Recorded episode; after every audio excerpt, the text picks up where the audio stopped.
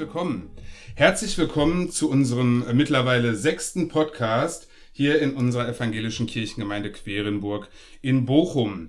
Dies ist der Podcast für den Sonntag Kantate. Ähm, wir sind heute hier in einer etwas anderen Besetzung als die letzten Male. Christian Zimmer als Pfarrer unserer Gemeinde und auch als Vorsitzender unseres Presbyteriums ist da und Harald Lehmann, einer der Predikanten in unserer Gemeinde. Herzlich willkommen, schön, dass ihr da seid. Danke. Hallo Kai. Hallo. Harald Lehmann ist nicht nur in Anführungsstrichen Predikant bei uns in der Gemeinde, sondern auch Vorsitzender der Gosner Mission und Vorsitzender des Kuratoriums der Gosner Mission und äh, kann uns heute deswegen im Vorgespräch so ein bisschen was zur Situation von Christen weltweit, gerade jetzt auch in der Corona-Situation berichten und ähm, wird die Gosner Mission in dem Zuge auch kurz vorstellen. Jetzt haben wir aber auch die spezielle Situation, ähm, dass sich gleich im Anschluss an unsere Aufnahme hier das Presbyterium unserer Gemeinde zusammensetzt, um eine ganze Vielzahl von Beschlüssen zu fassen. Christian habe ich schon in der äh, Protokollvorlage gesehen, wie dann nämlich Gottesdienste wieder stattfinden können, wie unser Gemeindeleben dann äh, entsprechend mit den Vorgaben jetzt wieder aufgenommen werden kann. Das werden wir dann im Anschluss äh, an die Presbyteriumssitzung nochmal reinschneiden äh, hier in den Podcast denn, an dieser Stelle. Denn wir können ja nichts vorwegnehmen. Ne? Das Presbyterium entscheidet oder geht vielleicht auch noch einen ganz anderen Weg. Und das ist natürlich absolut zu respektieren, gerade unser starkes Presbyterium in Querenburg, ne, das ich da sehr schätze, äh, ne, soll natürlich die absolute Freiheit haben, äh, zu entscheiden und auch anders zu entscheiden, als es eine Protokollvorlage es vorgibt. Ne? Deswegen heute ein interessanter Podcast, ja. für uns eine ziemlich lange Schicht, Kai. Ja, richtig, richtig. Das heißt quasi, jetzt äh, gibt's gleich einen Schnitt und dann werde ich dich nochmal begrüßen nach dem Presbyterium, nach der Presbyteriumssitzung. Stunden später. Ja. Okay. Wie angekündigt jetzt äh, eine kleine Zeitreise quasi. Ähm, wir wollten schon, also ich wollte schon immer mal Zeitreisender sein, jetzt bin ich äh, so halb, aber auch nicht richtig. Vier Stunden und 26 Beschlüsse später sitzen wir jetzt also hier, um einmal ganz kurz einen Einblick zu geben, was wir eben im Presbyterium beschlossen äh, und besprochen haben. Christian, sag doch mal bitte dann einmal, wie wir uns überlegt haben und wie wir beschlossen haben, wie das Gemeindeleben beziehungsweise, das muss können, kann ich jetzt ja auch schon vorwegnehmen. Ähm, es ging im Endeffekt nur um die Gottesdienste, über die Arbeit der Gruppen ähm, könnten, konnten wir noch keine Beschlüsse fassen. Das werden wir auf Sicht tun. Äh, das wird dann auch das neue Presbyterium tun, was ähm, ja am Pfingstmontag, so haben wir beschlossen, eingesetzt wird, wo die alten Presbyteriumsmitglieder, die ja eigentlich schon längst hätten ähm, äh, entlassen worden sein, ähm, am Pfingstmontag dann eben auch aus ihrem Dienst ganz offiziell entlassen werden und die heute nochmal zusammengekommen sind, obwohl wir eigentlich gemeinsam im Presbyterium schon uns voneinander verabschiedet hatten und mit Sicherheit das für die ausscheidenden Mitglieder auch nicht einfach war, sich innerlich schon darauf eingestellt zu haben, die letzte Presbyteriumssitzung und die letzten Beschlüsse hinter sich gebracht haben und dann heute eben nochmal 26 Beschlüsse fassen durften. Kai, ich möchte zuerst nochmal, bevor ich auf die Beschlüsse im Detail eingehe, doch nochmal was zu dieser besonderen Atmosphäre dieser Sitzung sagen. Denn äh, es war eine historische Sitzung, dadurch, dass wir, ähm, obwohl, dass wir mit dem eigentlich schon verabschiedeten äh, Presbyterium äh, nochmal zusammengekommen sind. Zum anderen ähm, haben wir natürlich, was jetzt für unsere ganze Geme Gemeindearbeit wichtig ist, uns an strenge Hygienekonzepte halten müssen. Das heißt, wir waren im Gottesdienstraum des Thomaszentrums an Einzeltischen mit sehr großem Sicherheitsabstand zueinander und mussten sehr laut sprechen, um uns ähm, auch verständlich zu machen und gleichzeitig aber sehr intensiv in eine schwierige und komplexe Diskussion einsteigen. Deswegen haben wir dafür viel Zeit gebraucht. Aber ich finde, wir haben uns auch, wir haben sehr konstruktiv diskutiert und haben ähm, dann auch äh, Beschlüsse gefasst, äh, die, die den Weg weisen. Ja, und man muss natürlich auch ein bisschen einschränkend sagen, von den 26 Beschlüssen, die wir gefasst haben, war auch eine ganz große Anzahl einstweilige Anordnungen, die halt jetzt äh, in den Zeiten, wo das Presbyterium nicht tagen konnte, ähm, nachträglich eben beschlossen worden sind, wie das dann auch der genau, Vorgang ist. Hälfte. Also Genau die Es Hälfte. waren 13 ja. einstweilige Anordnungen, ja. die nachzubeschließen okay. waren. Ja. Ja, also ähm, wir haben jetzt nicht 26 ganz neue Beschlüsse gefasst, aber immerhin 13, ja. Und bitte, was, äh, dann stell doch bitte ein. Also ich möchte vielleicht den, den, den Hauptbeschluss jetzt erstmal nennen, der sich auf die Gottesdienste konzentriert hat. Wir haben intensiv diskutiert, wir haben mit täglichen neuen Vorgaben von anderen kirchlichen Ebenen, aber auch von öffentlichen Gremien ähm, viele Hinweise bekommen, unter welchen Bedingungen zukünftig Gottesdienste möglich sein werden. Und wir haben heute beschlossen, dass die evangelische Kirchengemeinde Querenburg an diesem Wochenende, 24. Mai, also eine Woche vor Pfingsten, mit ihren Gottesdiensten wieder beginnt.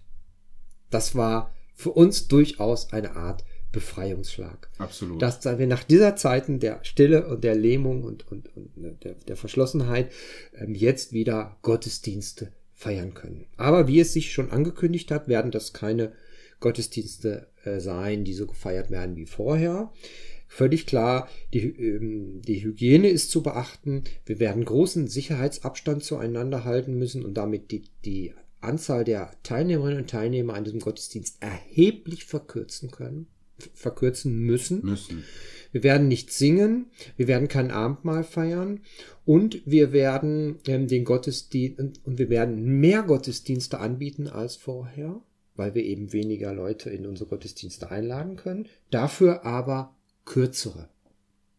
Kürzere Gottesdienste und was ganz wichtig auch noch ist, auch in den Gottesdiensten werden wir Maskenpflicht haben.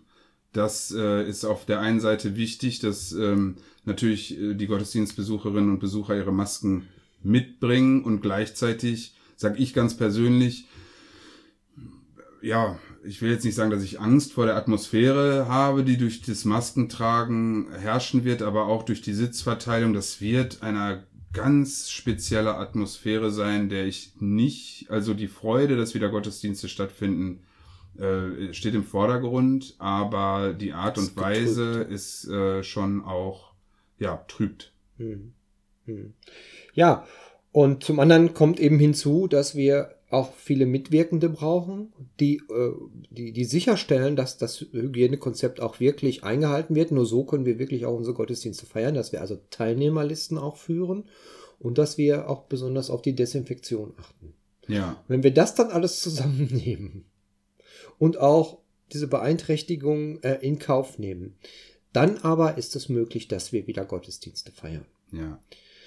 Unser Gottesdienstkonzept sieht ab dem 24. Mai erstmal so aus, dass wir uns dazu entschlossen haben, dass wir an beiden unseren, an, an beiden Zentren unserer Gemeinde, das Hofstadtzentrum und das Thomaszentrum, an jedem Wochenende Samstag und sonntags zwei Gottesdienste feiern. Das jeweils heißt, zwei. Jeweils zwei. Das heißt, es wird jetzt ab dem 23., der Samstag, wird es um 18 Uhr ein Gottesdienst am, um 17.30 Uhr äh, um 17.30 Uhr ein Gottesdienst am Thomaszentrum geben und um 18.30 Uhr ein Gottesdienst im Hustadtzentrum.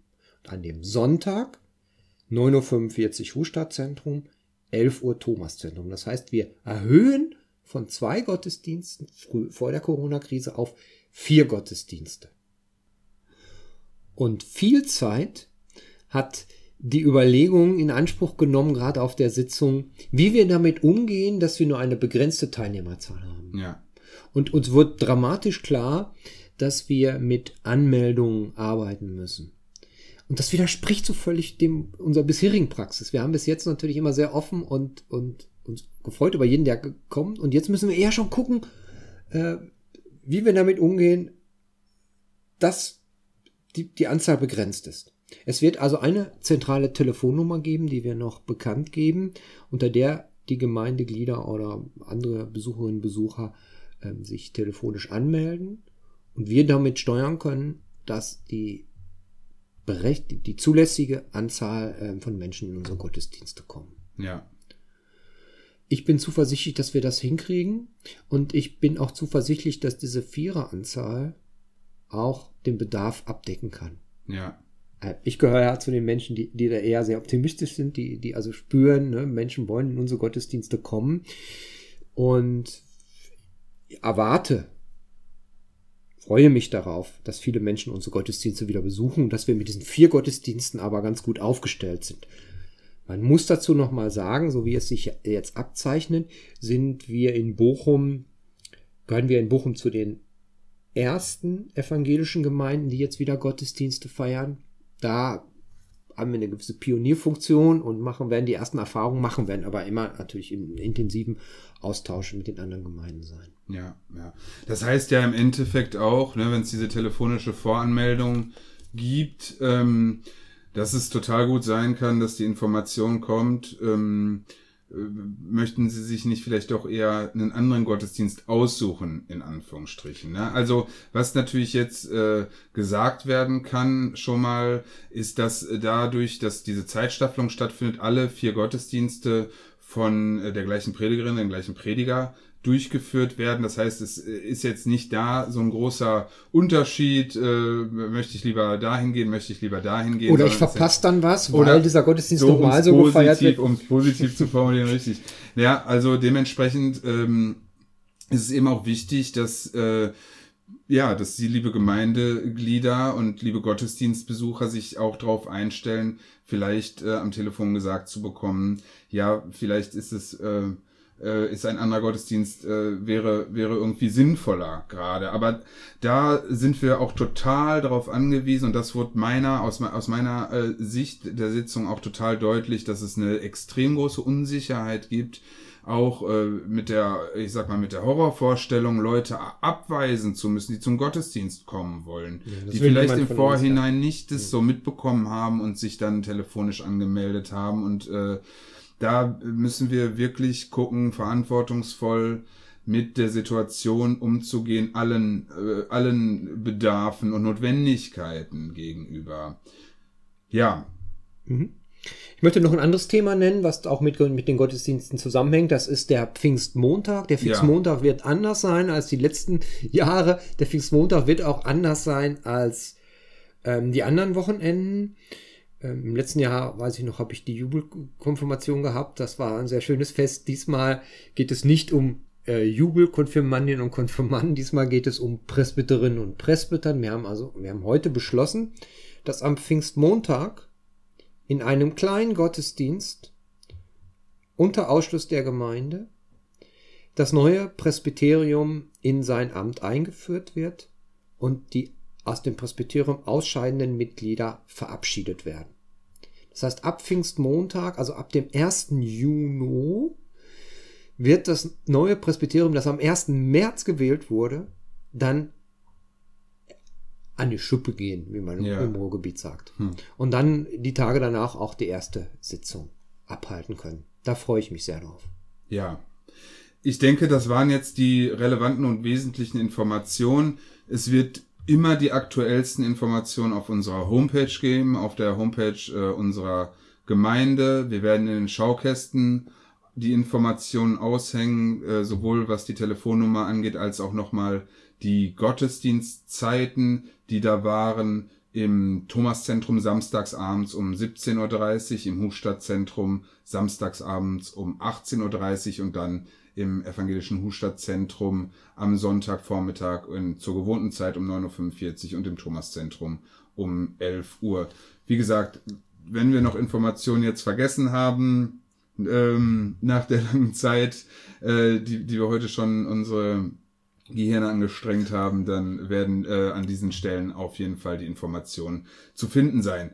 Und ähm, dann würde ich jetzt auch wieder quasi überleiten zum Gespräch mit Harald Lehmann, der uns ja die Situation von Christen weltweit und die Arbeit der Gosner Mission vorstellen möchte.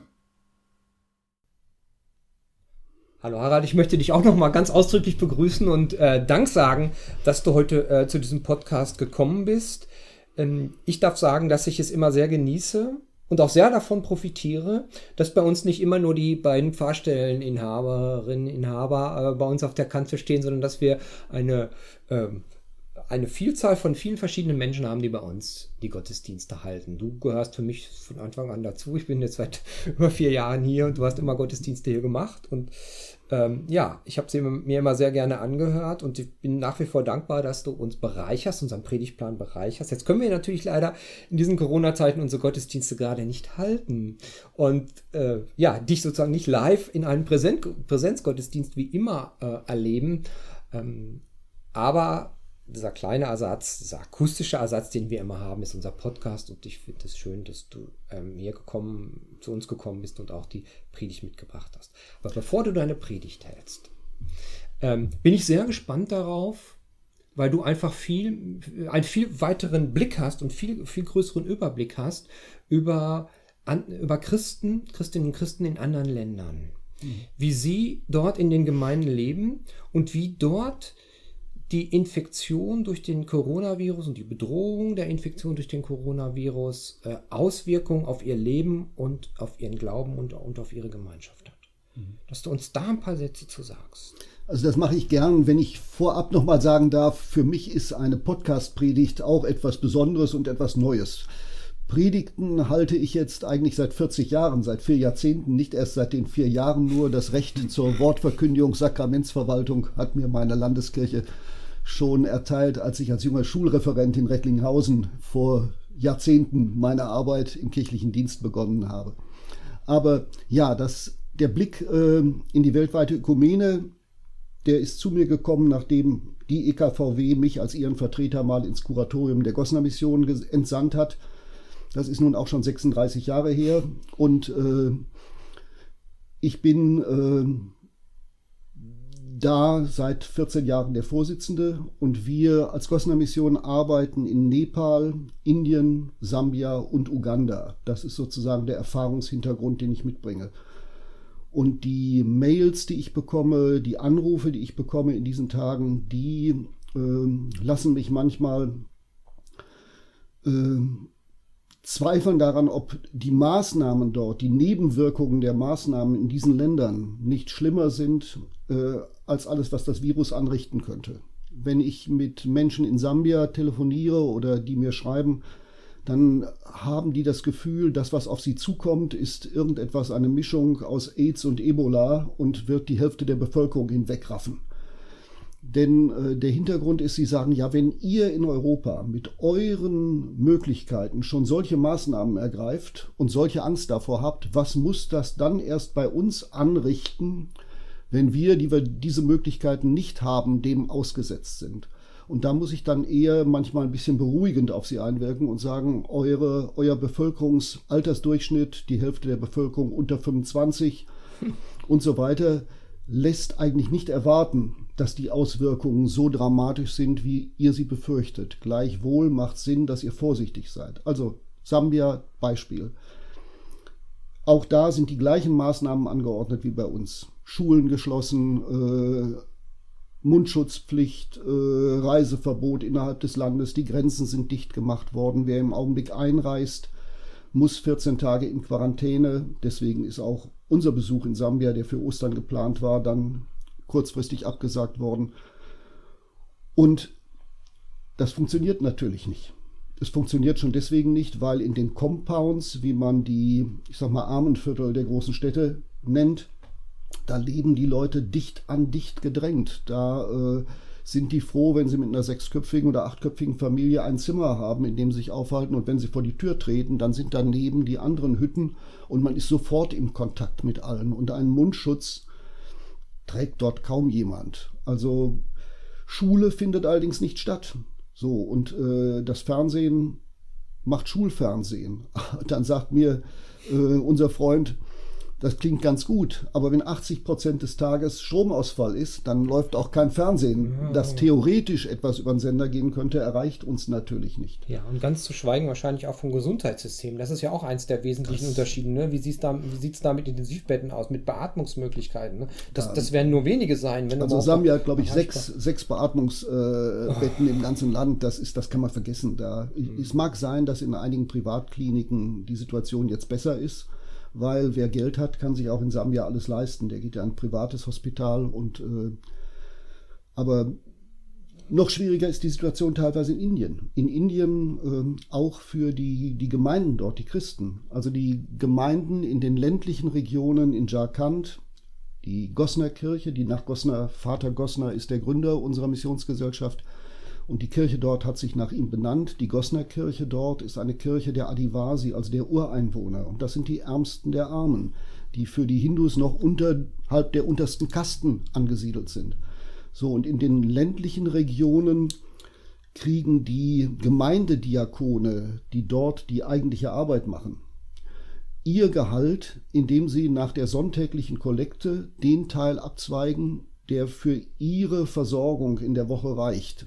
Dadurch, dass wochenlang jetzt keine Gottesdienste Oh stattgefunden haben, kriegen die für ihre Familien, die sind ohne Einkommen seit geraumer. Also man macht sich solche Situationen gar nicht klar. Und insofern, wir haben bei der Gosner Mission jetzt beschlossen, dass wir ungefähr 75.000 Euro, die wir im Etat gar nicht haben, als Soforthilfe für unsere Partner, Kirchen und Organisationen äh, zur Verfügung stellen. Hoffen, dass unsere treuen Spender uns da das überwiegend äh, geben. Aber wir sind auch dankbar, dass die Westfälische Landeskirche, das Geld ist heute bei uns eingegangen, uns zum Beispiel 20.000 Euro gegeben hat für diesen Sondertopf Corona-Hilfe. Also das, das wäre auch meine Frage gewesen. Ne?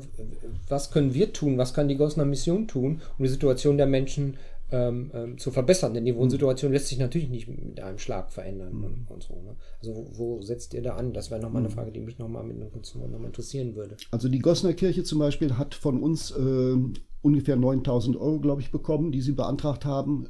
Mit denen packen sie Nahrungsmittelpakete und verteilen die an Familien, die im Augenblick weil das äh, öffentliche Leben zum Erliegen gekommen ist, nicht wissen, wie sie überhaupt satt werden sollen. Mhm. Ähm, oh. In Uganda äh, haben wir andere Anträge, die sinnvoll sind. In Sambia bereiten die gerade, die sambische United Church of Zambia bereitet Anträge vor, die wir auch positiv bescheiden werden. Ähm, und ich glaube, das ist sozusagen der Vorteil einer im Vergleich kleinen Organisation. Wir werben ja mit dem Slogan im Augenblick nah dran. Wir sind wirklich näher dran an vielen Gemeinden und Kirchen als die ganz großen Organisationen. Die brauchen wir auch, Brot für die Welt, und mit denen arbeiten wir auch zusammen. Aber das ist sicher einer der Vorteile, wenn man ein überschaubares Werk hat mit überschaubaren Partnern, dann äh, kennt man die, war vor Ort, weiß, wie die Situation ist und äh, kann auch Hilfe leisten, die ankommt in dem Moment. Hm. Ja, vielen Dank. Ja, das heißt auch ähm, Zuhörerinnen und Zuhörer, die vielleicht sich jetzt äh, zum Spenden auch aufgerufen fühlen oder denen es eine Ange Herzensangelegenheit sein könnte, werden wahrscheinlich die Informationen dann auf der Homepage der Gosser Mission finden, wie sie vielleicht dann auch äh, sich entsprechend, wenn sie mögen, jetzt äh, beteiligen können. Ja. Mhm. Spannend, immer, Harald, wenn du erzählst, finde ich, wie du unseren Horizont immer wieder erweiterst. Also wenn wir jetzt mal auf die Corona-Krise ähm, schauen, was gibt es momentan für eine kontroverse Diskussion in unseren Bund verschiedenen Bundesländern mit Lockerung oder nicht locker, was ist zu scharf, was ist zu sagen. Also wir jammern ja wirklich auf unglaublich hohem Niveau. Mhm. Natürlich, äh, ich will das gar nicht kleinreden, ne, dass das Leiden natürlich in unserer Gesellschaft groß ist angesichts der Corona. Aber wenn man sich andere Länder anguckt, mhm. wie viel hilfloser, wie viel schutzloser ähm, sie ähm, dieser Bedrohung ausgesetzt sind, dann kann einem richtig äh, äh, traurig ums Herz werden. Ja, und angesichts der Ängste, die ich vorhin erwähnt habe, gibt es natürlich auch völlig irrationale und gefährliche Reaktionen. In Indien zum Beispiel ist äh, im Augenblick flammt der Hass der Hindus vor allem auf Muslime auf, weil es irgendeine muslimische Organisation gegeben hatte, die zu Zeiten, als man schon gesagt hat, keine Versammlungen, äh, doch mit 5000 Leuten irgendeinen so Kongress gehabt hat. Und mhm. von da sind, äh, ist, ist, ist Corona dann verteilt worden. Das führt jetzt dazu, dass im ganzen Land die fundamentalistischen Hindus gegen die Muslime auf die Barrikaden gehen und sagen, das sind diejenigen, die für Corona verantwortlich sind. Oder es gibt auch einen Hass im Augenblick auf Weiße, auch ganz interessant, den es vorher nicht gegeben hat, berichten unsere Leute dort vor Ort, dass man auf der Straße schief angeguckt wird, weil es heißt, na, das Ganze ist doch zuerst, sie sagen nicht aus China gekommen, sie sagen, zu uns ist es gekommen durch Europäer oder Amerikaner, die es uns reingetragen haben. Was daran richtig sein mag, kann keiner überprüfen, aber in wenig informierten, schlichten Gemütern kann man damit eine ganze Menge auslösen und Hass erzeugen und äh, ja, das macht uns Sorgen. Und dann soll man in ob dieser Situation auch weltweit nicht die Hoffnung verlieren? und auch nicht den, den, den Dank und, und sozusagen den Lob. Wir sind ja in der Osterzeit. Heute ist mhm. ne, der Sonntag Kantate, ich will nicht so viel verraten, keine Sorge. Aber ähm, ne, das ist ja eigentlich die, diese österliche Zeit, in, in der ja auch die Freude und, und die Dankbarkeit im Vordergrund stehen soll. Und heute besonders, so soll sich um das Singen drehen, ja. Ähm, das ist manchmal wirklich alles nicht ganz so leicht. Ähm, Harald, ich bin gespannt, was für eine Predigt du uns heute mitgebracht hast. Also keine reine Corona-Predigt, ich denke, okay. äh, aber eine, die zum, zum Sonntag passt. Soll ich dann schon anfangen? Ja. ja es gibt jetzt eine ganz kurze Pause äh, und damit ich das vernünftig schneiden kann, weil wir die mhm. Predigt ja auch immer einzeln noch online mhm. stellen. Und dann geht's los. Mhm. Gnade sei mit euch und Friede von Gott, unserem Vater und dem Herrn Jesus Christus. Amen. Liebe Schwestern und Brüder, vor einigen Monaten ist der Gottesdienstplan für unsere Querenburger Gemeinde erstellt worden und ich war eingeteilt worden für den 10. Mai 2020. Abendmahlsgottesdienste hätten wir gemeinsam feiern wollen in der Hustadt und im Thomaszentrum. Ich habe mich auf diesen Tag auch deshalb gefreut, weil das ein Sonntag im Kirchenjahr ist, dessen Name Kantate schon signalisiert, dass die Musik genauer der Gesang eine wichtige Rolle spielt. Der Name verdankt sich dem Eingangsvers des Psalms 98, der zu diesem Sonntag gehört. Lateinisch lauten die ersten Worte Cantate Domino Canticum Novum.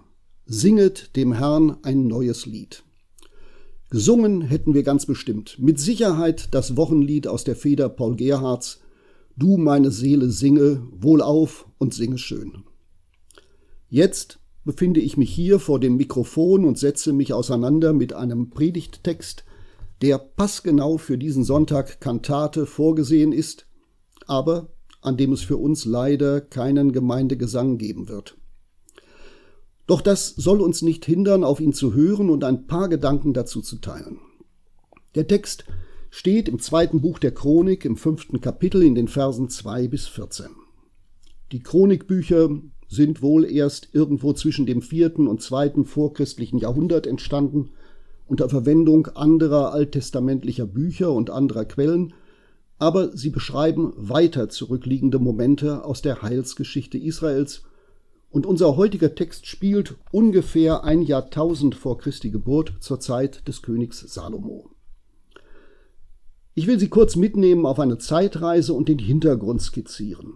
Die Geschichte Israels beginnt damit, dass herumziehende Nomadengruppen in dem fruchtbaren Land zwischen Mittelmeerküste und Jordan sesshaft werden. Sie bringen unterschiedliche Glaubenstraditionen wie die der Erzväter Abraham, Isaak und Jakob oder die Mose-Geschichten mit. Zu ihrem Glauben gehört die Überzeugung, dass sie auf ihren Wanderungen begleitet werden von Gott, der ihnen in allen Nöten und Gefahren zur Seite steht. Jene Gruppe, die mit Mose unterwegs gewesen war, führte mit sich als Heiligtum eine Art Thronsitz, die heilige Lade, in der sich die Tafeln mit den zehn Geboten befanden. Diese sesshaft gewordenen Nomadenstämme wachsen zu einer Volksgemeinschaft zusammen und gründen einen Staat, an dessen Spitze als erste Könige Saul und David stehen. David verspricht Gott, einen festen Wohnplatz zu bauen, einen Tempel.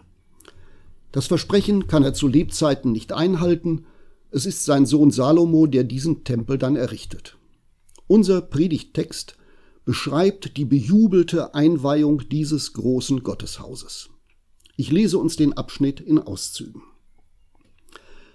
Da versammelte Salomo alle Ältesten Israels, alle Häupter der Stämme und die Fürsten der Sippen Israels in Jerusalem, damit sie die Lade des Bundes des Herrn hinaufbrächten aus der Stadt Davids, das ist Zion. Und es versammelten sich beim König alle Männer Israels zum Fest, und es kamen alle Ältesten Israels, und die Leviten hoben die Lade auf und brachten sie hinauf samt der Stiftshütte und allem heiligen Gerät. Und alle Leviten, die Sänger waren, standen östlich vom Altar mit Zimbeln, Psaltern und Harfen, und bei ihnen hundertzwanzig Priester, die mit Trompeten bliesen. Und es war, als wäre es einer, der trompetete und sänge, als hörte man eine Stimme loben und danken dem Herrn. Und als sich die Stimme der Trompeten, Zimbeln und Saitenspiele erhob und man den Herrn lobte mit den Worten, er ist gütig und seine Barmherzigkeit währt ewig. Da wurde das Haus erfüllt mit einer Wolke, und die Herrlichkeit des Herrn erfüllte das Haus Gottes. Liebe Gemeinde, Zimbeln, also Klangschalen, die man aneinander stößt, und Saiteninstrumente und 120 Trompeten und eine sicherlich noch deutlich größere Zahl von Sängern, das muss ein gewaltiges Erlebnis für diejenigen gewesen sein, die dabei sein durften. Und offensichtlich hatten sie gut geprobt, wenn Gesang und Begleitung wahrgenommen wurden als eine Stimme, wenn keine Unsauberkeit den Vortrag trübte. Vielleicht haben diejenigen, die Ende Februar im Ruhrkongress das hochgelobte Chormusical über Martin Luther King mit mehr als tausend Sängerinnen und Sängern erleben konnten, eine ähnliche Erfahrung machen dürfen. Der Gesang in der Hustadt und dem Thomaszentrum kann sich damit vermutlich nicht messen. Aber was wären unsere Gottesdienste ohne ihn? Wenn das Orgelvorspiel verklungen ist und wir nach der Begrüßung das Eingangslied anstimmen, dann bin ich zu Hause in meiner Gemeinde und teile mit den anderen meine Glaubensfreude. Dann erklingt vielstimmig das Lob unseres Gottes und wir lockern nicht nur unsere Stimmbänder, sondern ein Gefühl von Freiheit von den Alltagslasten stellt sich ein und Fröhlichkeit darüber, dass wir uns miteinander gehalten wissen in seiner Liebe. Unser Predigttext führt uns zu den Anfängen unseres Glaubens, der seine Wurzeln in der jüdischen Tradition hat und macht deutlich, dass Musik und Gesang unlösbar mit dem Lobpreis Gottes verbunden sind.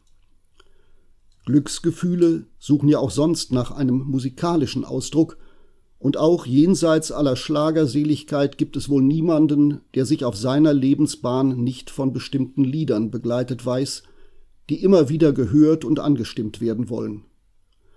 Und zu jeder Liebe gehören Lieder, die an sie erinnern, sie wachhalten und befeuern. Mit der Gottesliebe ist das nicht anders. Ich habe vorhin das Wochenlied erwähnt, Du meine Seele singe, wohlauf und singe schön, und Paul Gerhardt als Dichter dieser insgesamt acht Strophen. Von ihm stammen eine ganze Reihe bekannter Lieder. Vor rund zwei Jahren habe ich in einem Gottesdienst, in dem wir das schöne Geh aus mein Herz und suche Freud gesungen haben, mal auf seinen Lebenslauf verwiesen und will noch einmal daran erinnern.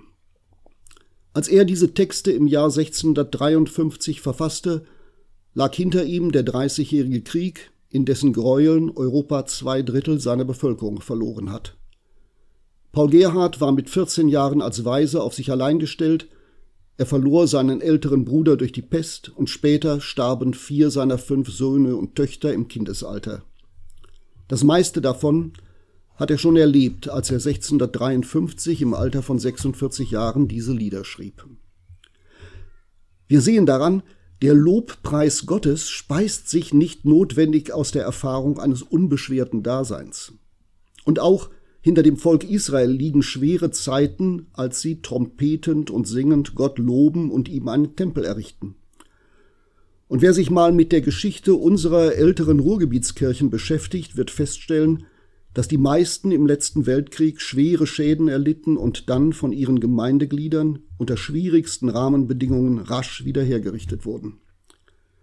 Christen wissen zuallererst, dass unser Leben ein zu jeder Zeit bedrohtes ist und in jedem Fall ein Ende haben wird.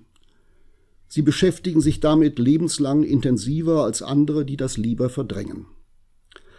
Aber Daraus speist sich keine Miesepetrigkeit und kein Gejammer über die schlechte Welt, sondern Dankbarkeit für jeden geschenkten Tag, an dem wir uns gehalten und begleitet fühlen, was immer er uns bringt. Wir müssen Not und Leid nicht ausblenden, aber Gläubige erleben auch in dunklen Zeiten Gottes Zuwendung und finden Grund zu Lob und Dank. In Strophe 5 heißt es, er weiß viel tausend Weisen zu retten aus dem Tod, ernährt und gibet Speisen zur Zeit der Hungersnot, macht schöne rote Wangen, oft bei geringem Mahl, und die da sind gefangen, die reißt er aus der Qual. Unsere Corona-bedingten Einschränkungen sind vergleichsweise gering, wenn wir an die Zeiten des Dreißigjährigen Krieges oder in unserer Gegenwart an die Menschen in anderen Teilen der Welt denken. In unserem Predigttext heißt es, dass die Herrlichkeit des Herrn das Gotteshaus erfüllte als diese Worte erklangen, er ist gütig und seine Barmherzigkeit währt ewig. Wenn wir gemeinsam auf sein Wort hören und mit Lobpreis darauf antworten können, dann füllen sich auch unsere Räume spürbar mit seiner Herrlichkeit. Deshalb vermissen wir natürlich unsere Gottesdienste am gewohnten Ort und deshalb wäre ich gern nicht nur mit einer Tonaufnahme bei Ihnen. Nicht, weil wir mit der Anwesenheit Gottes vor allem an einem bestimmten Ort rechneten, wie das die alten Israeliten taten, sondern deshalb, weil wir als Christen unsere Glaubensfreude gern teilen und die im Gebet und in der Predigt und im Lied geteilte Freude auch als verdoppelte Freude erleben. Und mancher, der durchaus gern singt, erlebt die eigene vereinzelte Stimme als brüchig und schwach und unsicher und genießt den Gesang der vielen, in den er sich mit seinen Möglichkeiten einbringt und erlebt, wie die Vielzahl der Sängerinnen und Sänger, unterstützt von Orgel oder Posaunen, eine ganz andere Intensität erzeugt. Wir Christen brauchen den Raum des gemeinsamen Feierns nicht deshalb, weil Gott in steinernen Räumen anwesend wäre, sondern weil wir in Gemeinschaft leben und er in unserer Mitte geglaubt und angesprochen werden will, und weil wir singend und betend ihn loben und ihm und einander nahe sein wollen. Deshalb vermissen wir nun schon seit vielen Wochen schmerzlich die Möglichkeit, am Sonntag zusammenzukommen. Und deshalb ist es schön, dass wir schon bald damit rechnen dürfen, dazu wieder Gelegenheit zu haben. Noch nicht gleich so, wie wir es gewohnt sind. Da wird noch viel Abstand sein, und der gemeinsame Gesang muss vermutlich noch eine Weile warten. Aber immerhin, wir werden uns sehen und einander begegnen und den Gottesdienst gemeinsam feiern. Ich freue mich darauf. Heute also kein Wochenlied, kein Du meine Seele singe, das muss nicht sein. Wer mich jetzt im Internet hört, der kann ohne großen Aufwand zum Beispiel bei YouTube einmal suchen nach diesem Lied und das Stichwort Gemeindegesang dazu eingeben, und schon hat man die freie Auswahl zwischen etlichen Angeboten. Da finden sich Beispiele aus verschiedenen Orten mit diversen Chören und auch eine Aufnahme aus der Berliner Nikolaikirche ist dabei, wo Paul Gerhard ab 1656 als Pfarrer gewirkt hat. Und wenn Sie wollen, stellen Sie die Lautstärke so ein, wie es Ihnen zusagt, und dann stimmen Sie ein, wenn Sie mögen, bis zur letzten Strophe. Ach, ich bin viel zu wenig zu rühmen seinen Ruhm. Der Herr allein ist König, ich eine welke Blum. Jedoch, weil ich gehöre gen Zion in sein Zelt, ist's billig, dass ich mehre sein Lob vor aller Welt. Und der Friede Gottes, der höher ist als alle unsere Vernunft, bewahre unsere Herzen und Sinne in Christus Jesus. Amen. Herr unser Gott, in die Schuld der Welt hast du uns gestellt, um vergeben zu ertragen, dass man uns verlacht, uns zu Feinden macht, dich und deine Kraft verneint. In die Nacht der Welt hast du uns gestellt, deine Freude auszubreiten, in der Traurigkeit, mitten in dem Leid, lass uns deine Boten sein. In das Leid der Welt hast du uns gestellt, deine Liebe zu bezeugen. Lass uns Gutes tun und nicht eher ruhen, bis wir dich im Lichte sehen. Herr, wir bitten, komm und segne uns. Lege auf uns deinen Frieden. Segnend, halte Hände über uns. Rühr uns an mit deiner Kraft. Heute und alle Tage. Hier bei unseren Geschwistern in aller Welt. Segne und beschütze uns. Amen.